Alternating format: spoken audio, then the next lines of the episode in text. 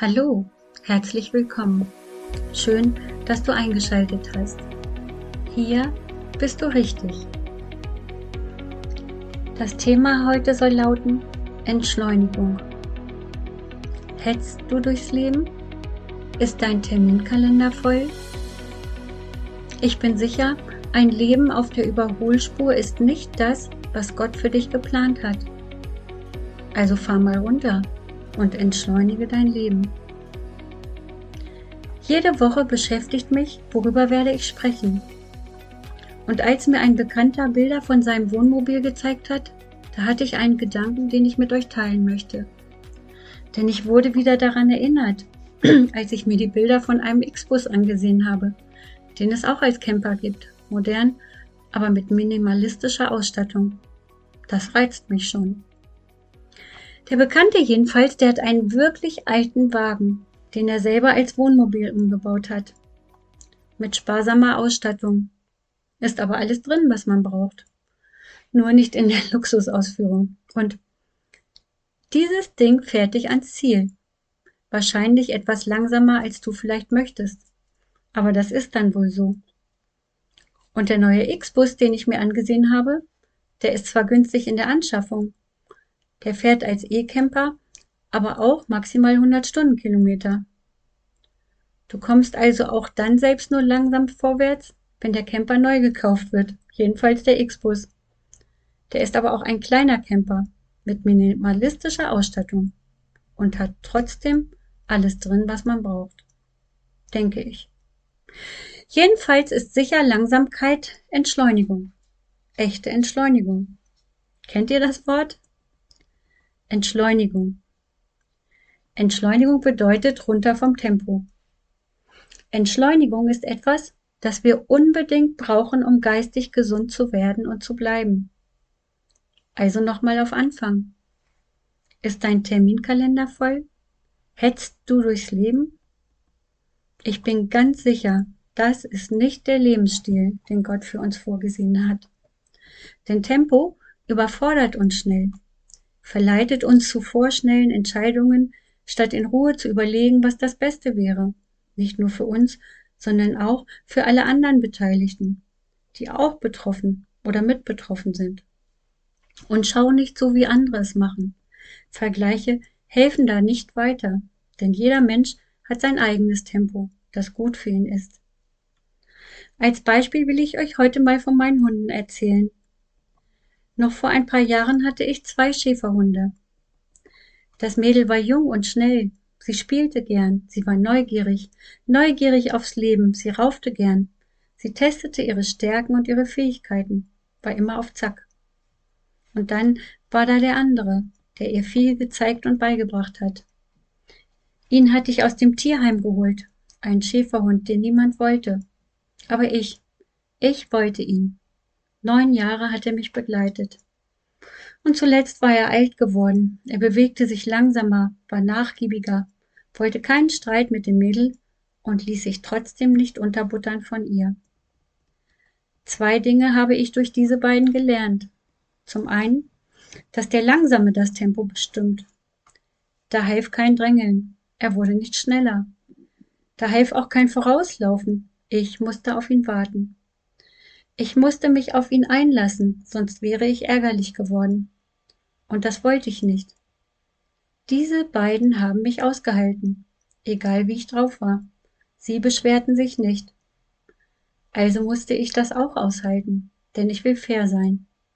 Ich konnte sie nicht ändern und ich wollte es auch gar nicht. Ich wollte immer, dass sie sich wohlfühlen bei mir. Ich wünschte mir, dass sie mich aussuchen würden, wenn sie die Wahl hätten so wie ich sie ausgesucht hatte. Und ich habe noch etwas gelernt. Beide haben eine Strategie, wie sie zum Ziel kommen. Princess Charming, die mich um den Finger wickeln will, mich umwedelt und mir schmeichelt, damit ich den Ball für sie werfe, und Mr. Sunnyboy, der mich anstrahlt und geduldig wartet, bis ich ihm sein Leckerchen reiche. Wenn ich diese Geschichte auf Gott übertrage, dann glaube ich, dass er sich auch etwas wünscht von dir und von mir. Dass er sich wünscht, dass wir ihn aussuchen, uns zu begleiten. Und dass er uns deshalb die Wahl lässt. denn er hat dich und mich ja auch schon ausgesucht. Aber er, er umwirbt uns nicht. Er umschmeichelt uns nicht, sondern er macht uns ein Angebot. Das Angebot, ihm unsere Herzenstür zu öffnen und ihn aufzunehmen. Eine persönliche Entscheidung für ihn und sein Erlösungswerk zu treffen. Eine bewusste Entscheidung.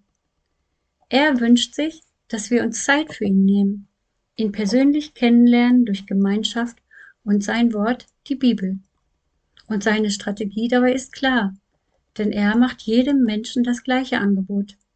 Er will auch zum Ziel kommen. Jeder Mensch dieser Erde soll sich entscheiden können für ihn, soll wissen, dass es ihn gibt. Und dieses Angebot gilt auch heute noch, auch dir. Er hat dabei mehr Geduld, als ich je haben werde, denn er wartet auf dich, wartet auf deine Entscheidung. Und du bestimmst selbst, wann du diese Entscheidung triffst. Aber warte nicht zu lange, denn die Bibel mahnt uns. Noch ist Gnadenzeit, noch kann man ihn finden. Und das Wort noch sagt uns dabei, dass es nicht so bleiben wird, dass man ihn irgendwann nicht mehr finden kann. Also warte nicht zu lange seine Zusage, die er immer wieder bestätigt. Er hält dich aus. Er hilft dir dabei, dich selbst kennenzulernen, dich anzunehmen und zu spüren, was du wirklich brauchst. Suche seine Nähe und nichts wird bleiben, wie es ist. Konzentriere dich auf die dann wichtigen Dinge in deinem Leben. Lass anderes weg und erlebe Entschleunigung. Sein Auftrag. Und wenn du begonnen hast, bewahre die Entschleunigung und lass dir das nicht rauben durch Zeiträuber wie Handy, Fernsehen, Hobbys und so weiter. Und du wirst merken, dass es gut ist, Geist und Seele und Körper gut tut, zur Ruhe zu kommen und sich nicht zu viel aufzubürden. Denn Jesus selbst mutet dir nicht zu viel zu. Jesus sagt, seine Last ist leicht. Und wenn du Druck hast im Leben, dann überleg doch mal, woher das kommt und ändere was in deinem Leben. Entscheide dich neu für ihn und seine Werte und erlebe Veränderung. Veränderung zum Guten, die er in dir möglich macht. Was du selbst nicht schaffen kannst, er kann. Er kann dich verändern. Denn Jesus lebt in dir, wenn du ihn lässt. Zum Schluss möchte ich beten und lade dich ein, mitzubeten. Dann sprich mir doch einfach nach. Lieber Herr Jesus, wieder freuen wir uns auf eine Begegnung mit dir. Gib uns die Hoffnung, dass sich unser Leben positiv verändert, wenn wir selbst den Fuß vom Gas nehmen, zum Guten verändert. Hilf uns zu leben, wie du es geplant hast, ganz ohne Überforderung. Sei und bleibe du der Mittelpunkt in unserem Leben. Amen. Und wie immer möchte ich dir Gottes reichen Segen zusprechen für die kommende Woche und für all das, was vor dir liegt.